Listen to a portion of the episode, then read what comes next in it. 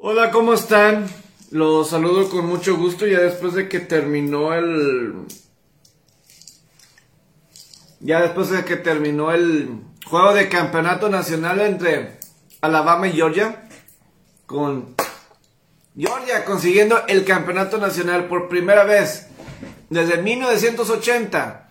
Los Bulldogs de Georgia son los campeones de la NCAA y pues cobran venganza también sobre Alabama eh, que los, los, venció muchas veces. Siempre, siempre, siempre, siempre Alabama parecía que con Nick Saban siempre le ganaba a Georgia. Pues bueno, Alabama siempre le gana a todos. Pero en esta ocasión el mejor equipo ganó. Sí, en lugar de dudas, Georgia finalmente se merecía conseguir la victoria. Tenían el mejor equipo. La verdad es que si Georgia no iba a ganar ahorita, ¿cuándo iba a vencer a Alabama? ¿Cuándo iban a vencer a Nick Saban? Este era el momento y finalmente lo consiguieron. Eh, tenían, yo lo decía eh, para mí desde ese un buen tiempo, es que Georgia tenía al mejor equipo. Tenía Georgia al mejor equipo de esta temporada. Se veía, se veía desde un inicio que era el equipo más, más dominante. Y, y voy a decirlo, mucho mérito para Alabama que llegara hasta esta instancia. Todo el mérito del mundo. Porque el equipo fuerte de Alabama fue la temporada pasada. O sea, de, o sea, la temporada pasada con Mac Jones, con Devonta Smith, con Jalen Well, eh, tantos jugadores que salieron, un equipo verdaderamente histórico. Ese era el, gran Alabama. Ese era, o sea, un equipo dominante. Se vino un cambio generacional y que de cualquier manera Alabama le haya alcanzado para ser el campeón de la, la conferencia del sureste sin tener, repito, un equipo tan fuerte, tan dominante, eso te indica, eso te dice todo, absolutamente todo de lo que Georgia, lo que Alabama y Nick Saban como entrenador en jefe para que llegaran a esta instancia.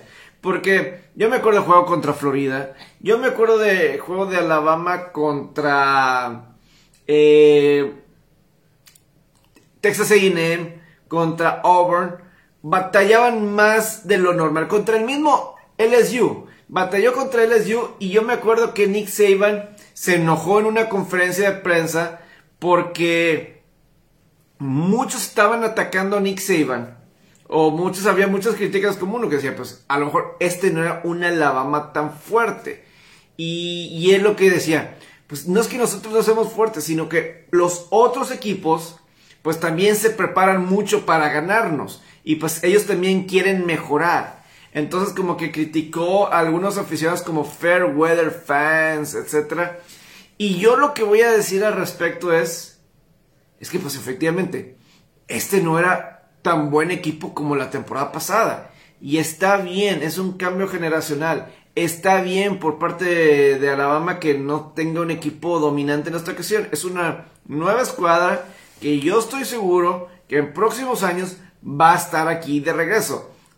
Alabama, eh, Nick Saban se pudo haber convertido en el coach más grande en ganar un campeonato nacional. Eh, previamente, pues hubiera, hubiera mejorado los de Bobby Bowden en el 2000, que en paz descanse Bobby Bowden, que en el 2000 cuando eh, Florida State ganó su campeonato nacional contra Virginia Tech, ese fue la el coach más grande. Nick Saban lo pudo haber hecho a la edad de los 70 años, pero bueno, pero bien por Nick Saban eh, con este equipo. Creo que hizo muchos méritos. Uno de los mejores trabajos que ha hecho Nick Saban para llegar hasta esta instancia. Eh, porque sí es, es, interesante lo que ha hecho eh, Alabama, con, obviamente con Nick Saban, etc. Pero pues estarán de regreso próximamente a Alabama en esta instancia. Van a ver, van a llegar otra vez a esta instancia y y ahora sí ganarlo. Digo, con Bryce Young, eh, ganador del Heisman, voy a decir, la lesión de Jameson Williams, el número uno de Alabama, la lesión de él fue fundamental. Porque él fue el jugador que en la final de la conferencia del sureste contra Georgia hizo pedazos a la defensiva de Bulldogs. Esa combinación. Estoy seguro que esa lesión fue fundamental para el resto del partido. Porque ese es el receptor clave. Ese es el gran, gran receptor. Y pues bueno, eh, el que no estuviera presente le afectó. Le afectó a Alabama. Le afectó a, a Bryce Young. Y pues bueno, ahí está la situación donde, pues no, ante una gran defensiva de Georgia, ante una, una de las mejores defensivas en la historia de la NCAA una de las mejores defensivas en la historia de la NCAA, pues consiguió el, el campeonato, ¿no? Entonces eh, va a estar así, eh, creo que sí, eh, la defensiva de Georgia es simplemente una de las mejores defensas de, de la historia. Estamos hablando que en los últimos 25 años, en los últimos 25 años, aquí estoy viendo esta estadística, en las últimas 25 temporadas, Georgia tuvo la cuarta defensiva, mejor defensiva, en puntos permitidos por un campeón nacional. El Alabama del 2011, el, Alabama del, 2011 eh, fue uno. Michigan de 1997 con Brian Greasy y Charles Woodson, 8.9. Los Huracanes de Miami del 2001 permitían solamente 9.4 puntos por juego. Y Georgia en el 2021, este año, 10.2 puntos por partido era lo que permitían. La cuarta mejor defensiva en, los últimos 25 años por una defensiva que es campeona en la NCAA. El Alabama en el 2012, 10.9 puntos permitían. Entonces, eh, una gran defensiva. Eso, eso era claro. Yo me acuerdo al principio que me enfocaba mucho en el colegial para eh, pronosticar así. Eh, sabías que una garantía era la defensiva de Georgia. Sabías que era una garantía la defensiva de Georgia. El primer juego contra Clemson fue fundamental y consiguieron la victoria. Daniel dice, Daniel González, saludos Daniel, saludos Alfredo. justicia divina. Daniel González, la lesión del receptor y la defensiva de Georgia en Redstone fueron las claves a, mi punto de vista. Sí, eh, para mí la lesión del receptor, para mí eso fue todo fue fundamental y eso lo aprovechó la defensiva de Georgia. Estoy seguro que eso fue fundamental y para que pudieran controlar porque en ese partido en diciembre, en la final de la conferencia del sureste, fue verdaderamente eh, una pesadilla. Y luego lo veía contra la Universidad de Cincinnati y claramente fue un... Eh, pues, era difícil, imposible de detener. Pero bueno, esto es por este lado. También por, por Georgia, eh, quiero comentar que, pues sí, desde, desde un inicio, desde un inicio de la temporada se veía que este iba a ser, eh, como el año pasado decías Alabama, o como hace dos años veías a los Tigres de LSU, a los Tigres de LSU, pues ahora sí veías a un, a Georgia como que este es el super equipo. Y además, este al final de cuentas fue un gran partido. ¿Estamos de acuerdo? O sea, estuvo un juego cerrado que se definió en el cuarto cuarto. Pudo haber sido eh, para Alabama, sencillamente. O sea, si algunas jugadas les hubiera resultado a su favor, el campeón pudo haber sido Alabama otra vez. Es decir, fue una digna final. Y algo, hubo una situación donde al parecer no se pudo expander más la postemporada de la NCAA. No pudieron llegar a un acuerdo para que hubiera más equipos para la próxima temporada de la NCAA, más, más equipos en la postemporada del próximo año. Y queda muy claro, y lo he dicho en otras ocasiones y siempre lo voy a decir, solamente, o sea, creo que año tras año, solamente hay dos equipos, a lo mucho tres, dignos de pelear por un campeonato nacional. A lo mucho tres. Cuatro siempre son palizas. El tres muchas veces es apaleado muchas veces. Dependiendo que a lo mejor el 2 y el 3 se dan una buena pelea. Pero es raro, es raro que más allá de esos sean equipos verdaderamente dignos de un campeonato nacional. De pelear por el campeonato nacional. Chéquenlo. Nos podemos ir a lo largo de la historia. Nos podemos ir incluso a otros años en el que antes de que hubiera estas semifinales. Eh, sí, claro, o sea, nunca vamos a encontrar a cuatro equipos realmente que hayan, hayan tenido una temporada imaginable que realmente sea para pelear el campeonato nacional. Por lo general el campeonato nacional es equipos que no perdieron o al caso una derrota o ganaron su, su, conferencia, a lo mucho. Y en mi opinión eh, queda muy marcado que... Y así es el fútbol americano, no es el básquetbol, donde puedes tener a 64 equipos y cualquiera le puede ganar a cualquiera. Eh, uno trae uno le puede ganar a Alabama. Cincinnati se merecía esta situación, sí se lo merecía. O sea, si vas a agregar un cuarto equipo, Cincinnati es igual de bueno que Notre Dame o, o un Ohio State. Es igual de bueno. Eh, o un Florida. Vamos a ponerlo así. ¿No? Entonces, yo en mi punto de vista creo que por ahí, por ahí va, más o menos. Yo creo que por ahí va. Eh, la, la situación entonces, eh, pues ahí nada más como, como referencia. También quiero comentarles, también quiero eh, comentarlo con esto de, de Alabama y Georgia. Eh, pues este creo que es la segunda ocasión o tercera ocasión, ¿no? Que se enfrentan este... Que el partido de campeonato nacional... Quiero, checar algo, a quiero checar algo. Eh, SEC Championship Game. 2017 Championship. Ah, el internet. Estoy batallando con la computadora, no sé qué está pasando. Pero quiero aquí nada más checar un dato antes de seguir adelante con mi comentario. Quiero acordarme cuál fue el juego de campeonato 2017. Ah, Auburn venció a, Georgia 40-17. Ok, pensé que había sido. Eh, yo pensé que había sido. Eh, pero bueno. Entonces, esto quiere decir que esta fue la segunda ocasión que el juego de campeonato nacional es una repetición de un juego de temporada regular. O más bien, sí, o que ya se habían enfrentado previamente. En el 2011, LSU y Alabama se habían enfrentado eh, pues en su partido normal de, normal de toda la vida eh, entre ellos y ganó el SU por marcador de 6 a 3.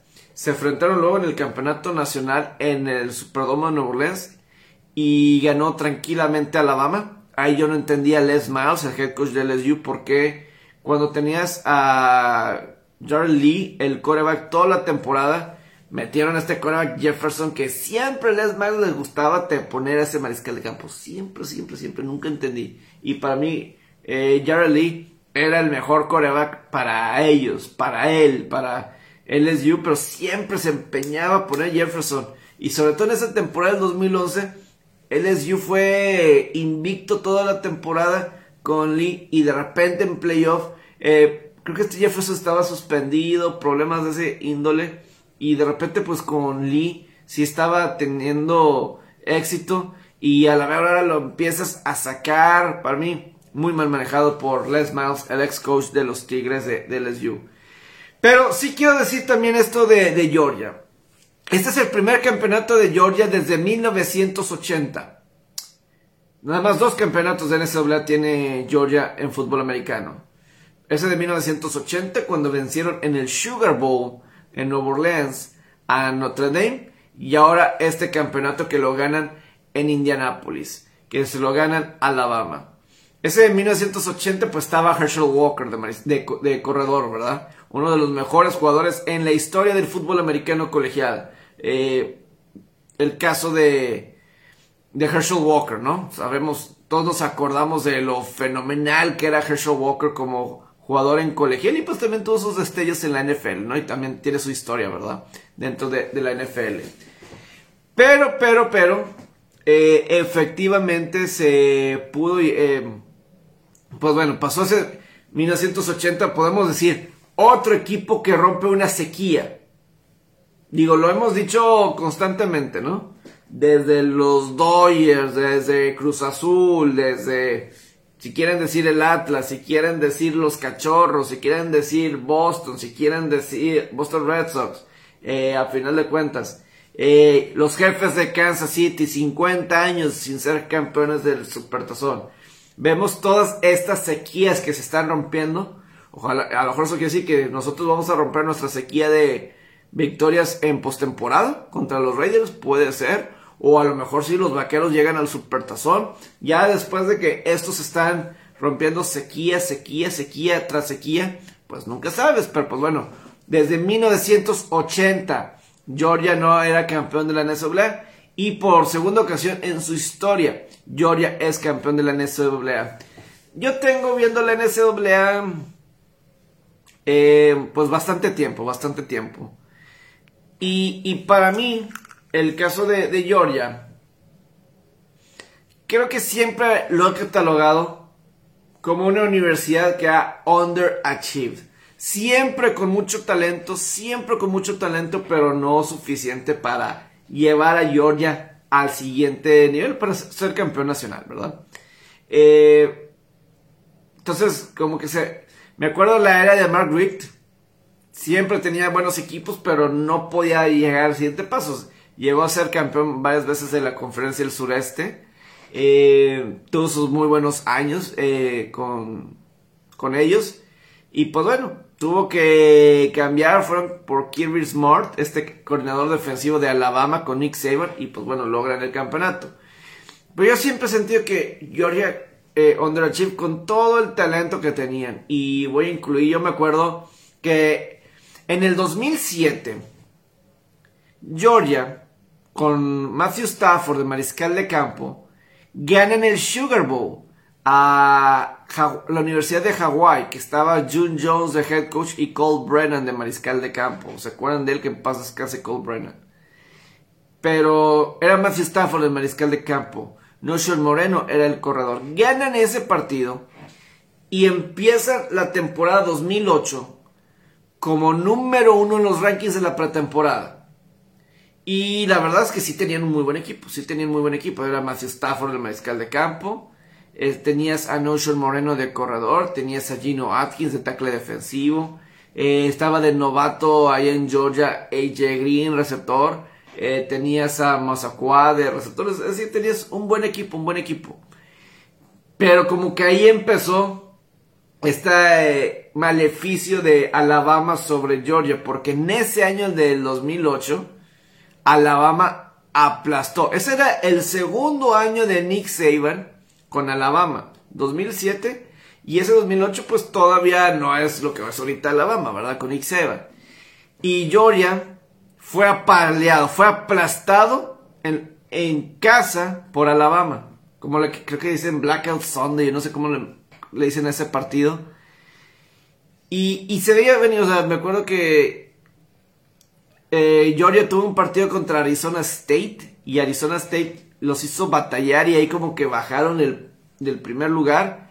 Y final de cuentas como que no fueron factor ya para las últimas instancias. Florida los apaleó también en su partido tradicional en Jacksonville. Y no es por nada. Pero ahí es donde yo, desde ahí, yo me acuerdo de Matthew Stafford y yo digo, tendrá todo el talento del mundo, pero como que no logra elevar el talento que tiene Matthew Stafford y lo para elevar a su equipo y dirigirlos a campeonatos. No lo tiene. Y creo que me voy a ir decisionando poquito a poquito la NFL. Eh, lo vimos ahorita. Eh, pero nada más para terminar con esto de Georgia del colegial, creo que con Georgia es exactamente lo mismo. O sea, creo que con Georgia eh, más adelante, pues en el 2017 tenían el gran equipo, el, gran equipo, mejor que Alabama, pero el, Alabama le saca el campeonato nacional. Le saca el campeonato nacional. O, por ejemplo, en el campeonato del sudeste, siempre el equipo dominante, pero Alabama les, gana, les ganaba en el momento importante. Y pues no pueden vencer a Alabama. Y ahora sí. Pero sí creo que es importante eso, eh, lo de Matthew Stafford. Hoy leí una declaración de Matthew Stafford de que quejándose de que había más aficionados de los 49 en el SoFi Stadium para el partido del domingo de San Francisco contra Carneros. Y que como que eso contribuyó a la derrota, como que eso dijo Matthew Stafford. Para mí es una muy mala excusa de Matthew Stafford. Ok, puede haber público de San Francisco, etcétera, a lo mejor todo, o sea, sí, o sea, los aficionados en Los Ángeles no son los más apasionados, etcétera, y pues todavía los canales tienen que hacer mucho para construir el fan base que una vez tuvieron en Los Ángeles, etcétera, ¿verdad? Pero no es excusa para Matthew Stafford. No es una excusa para Matthew Stafford para dejar ahí una ventaja de 17 puntos. Realmente Matthew Stafford no, no tuvo un... Me acuerdo que el primer mes de septiembre él estaba para ser MVP de la temporada. No obstante, en el último mes o los últimos dos meses había juegos que lanzaban tres intercepciones. El luego el juego contra Baltimore tampoco estuvo bueno. Aquí tampoco fue un buen partido. El que tuvo la semana pasada. Tampoco fue un buen partido eh, contra San Francisco. O sea, no, en momentos importantes no puede Stafford. Y eso del público es una terrible excusa de Matthew Stafford. Como líder, como mariscal de campo de una franquicia que tiene esperanzas de llegar al Super Bowl, es inaceptable esa declaración de Matthew Stafford. Se tiene que sobreponer. Aquí contra Arizona deben tener mayoría de gente. Contra Arizona el lunes que, sigue.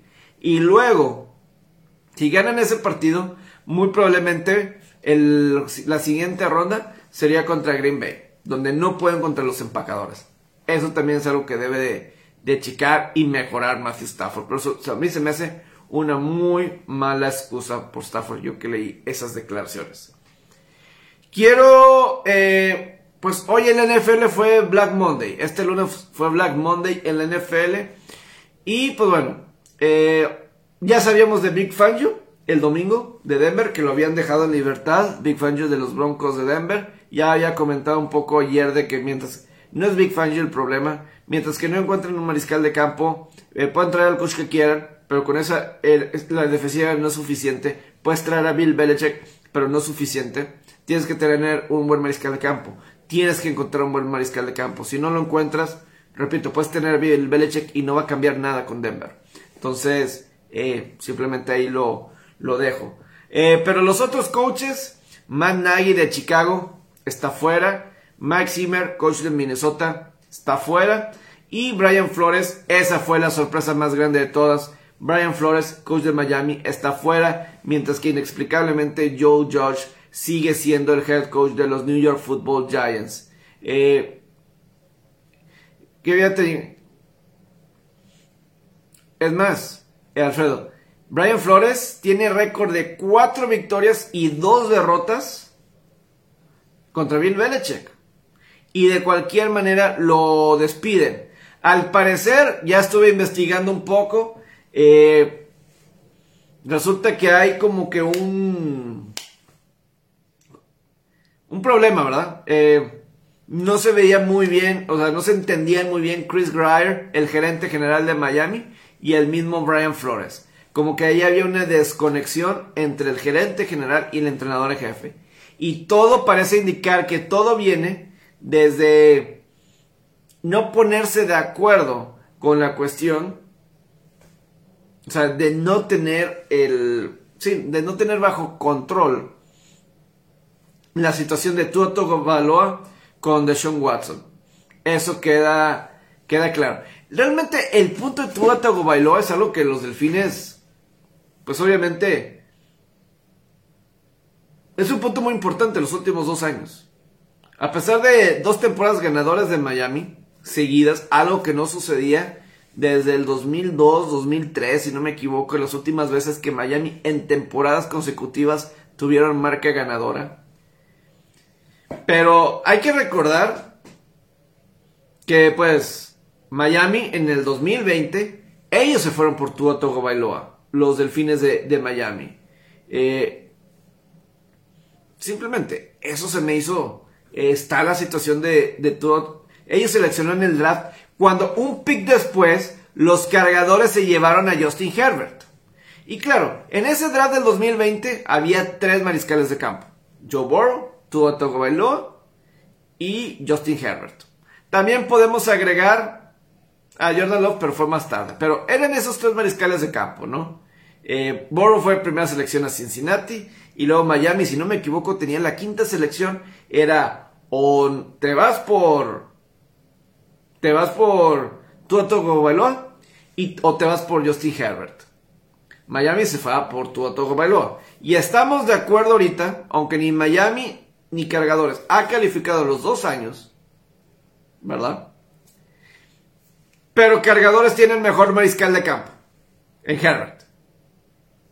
Más que Tua. Se ve claro que Herbert es un mejor mariscal de campo que, que Tua. Entonces, vamos a decir, ahí tienes una oportunidad. Y ahorita voy a decir, eligió mal Miami. Era mejor Herbert que Tua. Creo que en eso estamos de acuerdo todos los que estamos aquí. ¿Verdad? Luego se viene la temporada 2020. Y Ryan Fitzpatrick empieza como quarterback titular de Miami. A mitad de temporada Miami tiene eh, ventaja, tiene... A esas alturas Miami tenía récord de 5 victorias y 3 derrotas. Con Ryan Fitzpatrick de quarterback titular, jugando bien. Estaban jugando bien a la ofensiva. No era como si 5 y 3 con buena defensiva y jugando mal la ofensiva. No, la ofensiva estaba jugando bien con Ryan Fitzpatrick. Se viene la semana de descanso deciden de la nada, de la nada, meter a Tua Baloa de coreback titular, que yo creo que se quedó demostrado que fue un error, porque la ofensiva en el 2020 respondía mejor cuando estaba Fitzpatrick y no cuando estaba Tua Baloa al grado que varias veces Miami eh, Brian Flores, durante partidos, cuando veía que Tua Tagovailoa como que no lo estaba alcanzando, metía a Ryan Fitzpatrick y hubo veces que sí logró rescatar partidos y en otras ocasiones no. Pero eh, ya era muy difícil para poder rescatar. Pero ahí vemos como otra vez ahí estaba la opción de todo Tagovailoa y Ryan Fitzpatrick. Y en mi opinión en el 2020 les falló. Les falló. O no era la forma de meter a todo Tagovailoa a la fuerza. A la fuerza lo querían poner de titular. No sé si porque era el que más jerseys vendía y, y toda la situación, ¿verdad?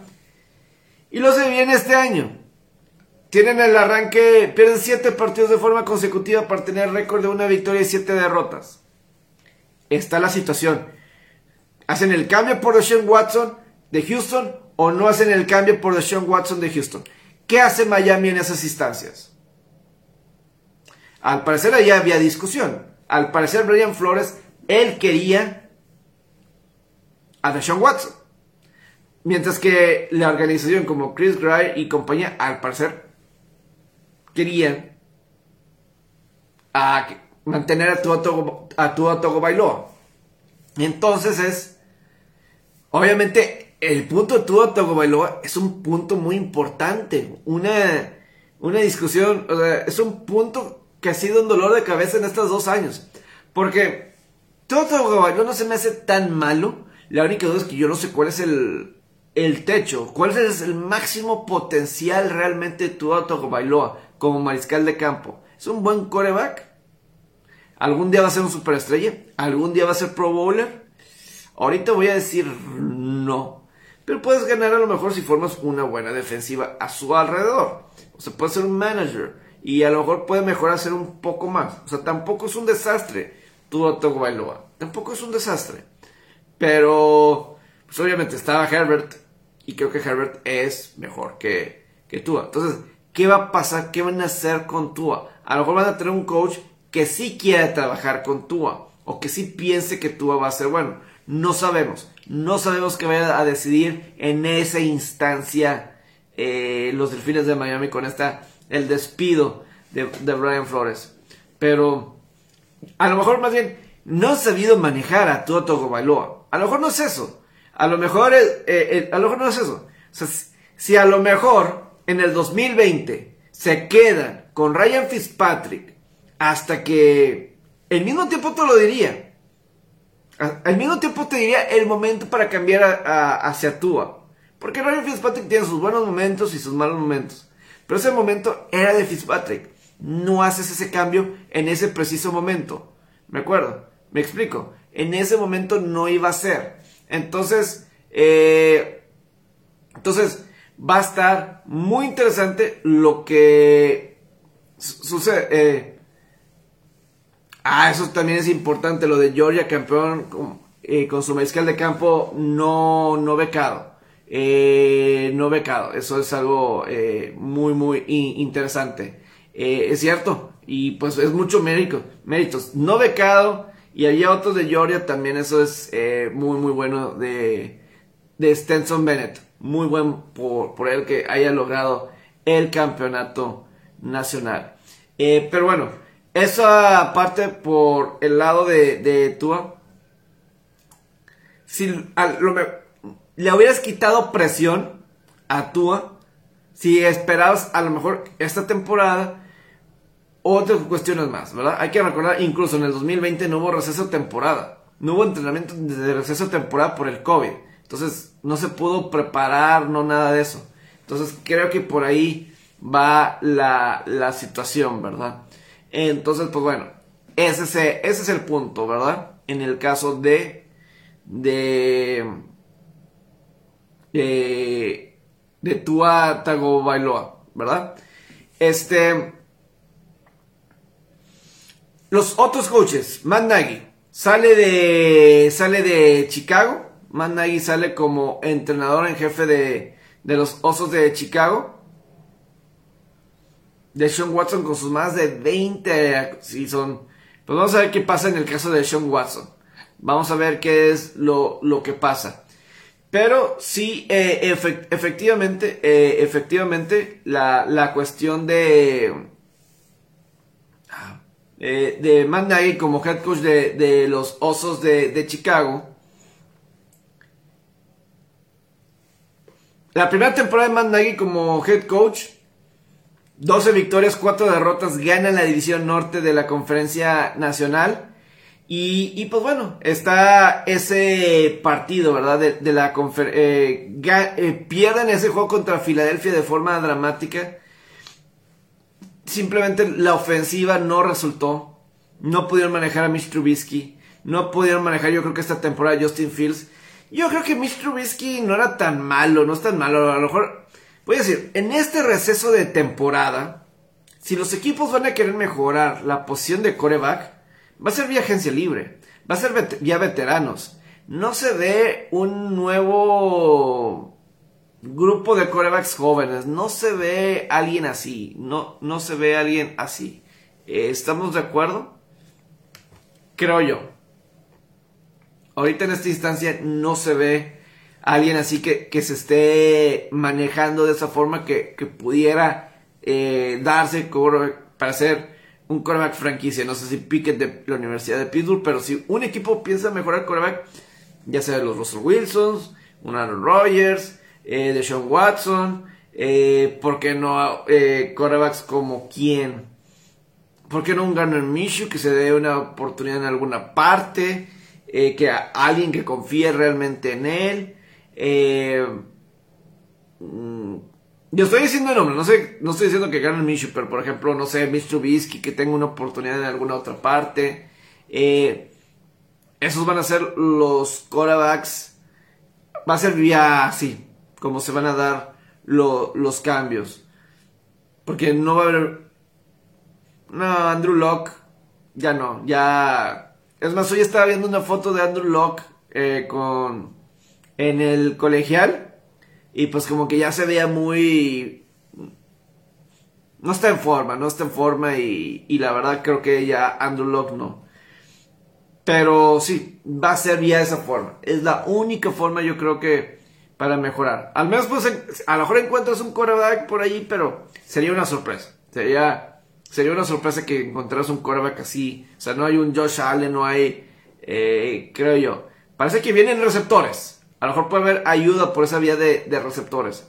Pero fuera de ahí, eh, es más, a lo mejor Baker Mayfield se va a otra parte. Trato de. Es lo difícil, vamos a decir, para un Pittsburgh. Para encontrar un coreback. Para reemplazar a Ben Roethlisberger. ¿Quién va a ser ese coreback para Pittsburgh? ¿Quién va a ser? Eh, cuando se retire Ben Roethlisberger. Eh, simplemente ni idea. Ni idea lo que vaya a pasar. ese eh, ahí con, ellos, ¿no? Pero bueno, esa es la, la, cuestión, ¿no? Que se está manejando, ¿no? Con eh, Chicago, que Matt Nagy, pues bueno, ya, ya queda fuera. Y el otro, pues es Mike Zimmer de los vikingos que cuando le preguntaban a Kirk Cousins, oye, ¿qué onda Kirk Cousins? Eh, ¿Quisieras que regresara Mike Zimmer como head coach en Minnesota? Y él dijo, y no, nunca dijo sí. Cambió el tema, contestaba otra cuestión y así se quedaba. Así se, se quedaba tal, tal cual, ¿no? Entonces, eh, Mike Zimmer, eh, récord ganador en Minnesota. Yo creo que es un muy buen coach, muy buen coach. Eh, el contrato de Kirk Cousins, pues sí fue no le ayudó a Minnesota, fue un mal contrato. Eh, simplemente no fue un buen eh, un buen contrato. A lo mejor con un, contrato diferente que permita armarle una mejor defensiva a Kirk Cousins, otra cosa pudo haber sido. Pero la verdad es que Max Zimmer no se estaba ganando amigos dentro de ese vestidor. Por ejemplo, Justin Jefferson esta semana buscaba romper el récord de yardas o recepciones, no me acuerdo, de por un jugador con los vikingos de Minnesota. Y, y cuando le preguntaban a Mike Zimmer, dice, a mí lo que más me importa son victorias, no números estadísticos. Y para mí, taches completamente para Mike Zimmer. People matter, te tiene que importar tu gente, te tiene que importar. Y si hay algo que el jugador se le hace importante, go for it. Es como Filadelfia. Eh, Nick Sirianni quería que Devonta Smith, el ganador de Heisman, impusiera el récord de yardas por un novato en la historia de la franquicia, rompiendo, superando el récord de, de Sean Jackson. Entonces lo mantuvo en el juego del sábado contra Dallas hasta que consiguieran ese, ese número, el número de Devonta Smith. Te ganas puntos con, con tus jugadores. Tus jugadores juegan para ti. Porque muchas veces hay cláusulas en contratos y así jugadores juegan para ti. Ah, mi coach le importo, le importo mi coach. Eh, entiendo lo que dices, lo importante son las victorias, así, pero people matter, people matter. Y para mí se me hizo mal, mal, mal en ese sentido, yo creo. Eh, Mike Zimmer, y ese tipo de cosas no ayudan. No, no lo ayudan a él, no le ayuda al equipo en general, ¿verdad? Entonces creo que por ahí va la cuestión de, de Max Zimmer, que pues ya llegó su tiempo ahí con los vikingos después de dos temporadas sin calificar, donde la defensiva realmente fue el problema. 45 eh, touchdowns de un joven de 44. Tannehill es su postemporada. Eh, no sé si estás hablando primero de Brady y luego de Tannehill, pero sí. Eh, de Brady que hoy Bruce Arians dijo que Tom Brady debería ser el MVP. Eh, yo creo que es todo por ahorita. Yo creo que ya mañana, yo ya son las 12 y si quiero cerrar, eh, pues aquí hice unos poco más de 30 minutos, un poco más de 30 minutos recapitulando el campeonato nacional. Eh, hoy, por cierto, también se cumplió 40 años. Este 10, este quiero poner, a ver, eh, The Catch. Ah, me, ¿Qué está pasando? Tengo que checar esto. Eh, ah. Catch. fútbol. Así es, hoy es este 10, antes de irme, porque un tema que quiero platicar con ustedes, el 10 de enero, un día como este lunes, 10 de enero, pero de 1982, se cumplieron 40 años de dos juegos memorables en la historia, de dos partidos. Primero de 1981, bueno, temporada 1981, postemporada 1982.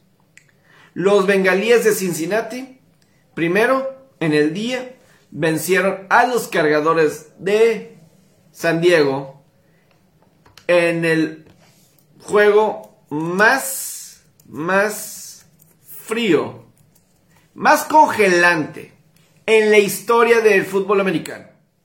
El juego de campeonato de la Conferencia Americana de 1981, que se, juega, se jugó el 10 de enero de 1982. Y la temperatura estaba en menos 9 grados Fahrenheit, una temperatura que menos 22 grados centígrados Pero con el factor viento de 27 millas por hora, ese partido se sentía como si fuera menos 38 grados centígrados. El juego más congelado en la historia del fútbol americano. Y los bengalíes de Cincinnati vencieron 27-7 a los cargadores de San Diego. Para que Cincinnati por primera vez llegara al Supertazón. A un Cincinnati con Ken Anderson, Chris Collinsworth que estaba ahí, Forrest Gregg de entrenador en jefe. Vencieron a, un, a unos cargadores de San Diego que venían del juego contra los Delfines de Miami en ese año de ese mismo año obviamente donde pues fue de doble tiempo extra Kellen Winslow muy apenas podía salir después de el largo largo partido entre San Diego y Miami una ronda antes y pues luego fueron a Cincinnati y se congelaron el equipo de California va a Cincinnati y pues ahí quedaron congelados los cargadores y terminaron eh, cayendo y Cincinnati llegó al Supertazón eso es por un lado. Hay muchos que dicen en cargadores. Ah, pero si hubiera sido el partido en...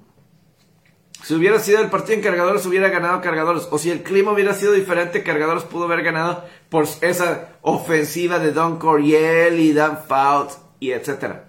Pero ese año Cincinnati se enfrentó a cargadores. Y Cincinnati ganó como un cuarenta y tantos a 14. Entonces, no es excusa eso del clima. Cincinnati ganó en clima bien y luego ganó eh, pues en este clima 27-7. Cincinnati era el mejor equipo en ese momento. Y yo, yo la verdad creo que Ken Anderson fue mejor en su carrera que Dan Fouts. Dan Fouts está en el Salón de la Fama. Pero Ken Anderson es mejor que Dan Fouts. Si, lo quieren argumentar, hay argumentos para decir que Ken Anderson fue mejor que Dan Fouts como coreback en la historia de la NFL. Simplemente vean los números de Ken Anderson de 1973 al 77-78, antes de que cambiaran las reglas de defensivos, y vean los mismos números de Dan Fouts en esos años de 1973 a 1977-78. Ya cambian las reglas para favorecer el ataque aéreo en 1978. Le llega Dan Coriel a Dan Fouts y ahí es cuando. Ahí es cuando sobresale la ofensiva de y la carrera de Dan Fouts. Mientras que antes de ese cambio de reglas, había sido un quarterback estelar, estelar Ken Anderson. Y luego, después de ese cambio de reglas, también fue un quarterback estelar. En ese temporada 1981 fue el MVP de la liga. Y probablemente en el 82 también debió haber sido MVP eh, Ken Anderson. Pero se lo dieron a un pateador, al pateador de Washington. ¿Pueden creer eso? Pero bueno. Luego ese día, en la noche. Luego ese día, en la noche el juego de campeonato de la conferencia nacional. San Francisco en contra de Dallas en Candlestick Park. Cuando empezó la dinastía de los 49ers. Cuando empezó la dinastía de Joe Montana y Bill Walsh y compañía. Con ese, ese pase a Dwight Clark que inició toda una época que duró casi 20 años para San Francisco, con diferentes quarterbacks, coaches obviamente, pero todo inició con The Catch. No, esa larga serie y faltando 58 segundos ese pase de anotación para tomar ventaja por un punto. Todavía Dallas tuvo una oportunidad, estaba avanzando y captura, si no me equivoco, eh, pues termina siendo la diferencia para que San Francisco llegara al Super Bowl y técnicamente ganaron. Pero hace 40 años fueron dos de los mejores días eh, de los mejores partidos memorables para todos los involucrados. Primero el San Diego contra Cincinnati eh, en el juego congelante y si es cierto que Tom Brady habló con Foreigners y San Francisco dijo mejor con Garoppolo. Es lo que mucha gente piensa eso, Sergio. hay mucha gente que piensa que los rumores ahí están. los rumores ahí están. Ese es un rumor. Y que pues Tom Brady, pues como que se... Si fue, si fue cierto, pues ahí es Tom Brady el quien... Pues básicamente se refirió como motherfucker a Jimmy Garoppolo. Es de, ser, de ser cierto. Pero pues lo han, lo han mencionado. Eh, ahí está el, el rumor. Pero bueno, ahora sí ya voy a terminar este Facebook Live. Ojalá que tengan un excelente día. Yo les mando saludos. Que tengan una excelente noche.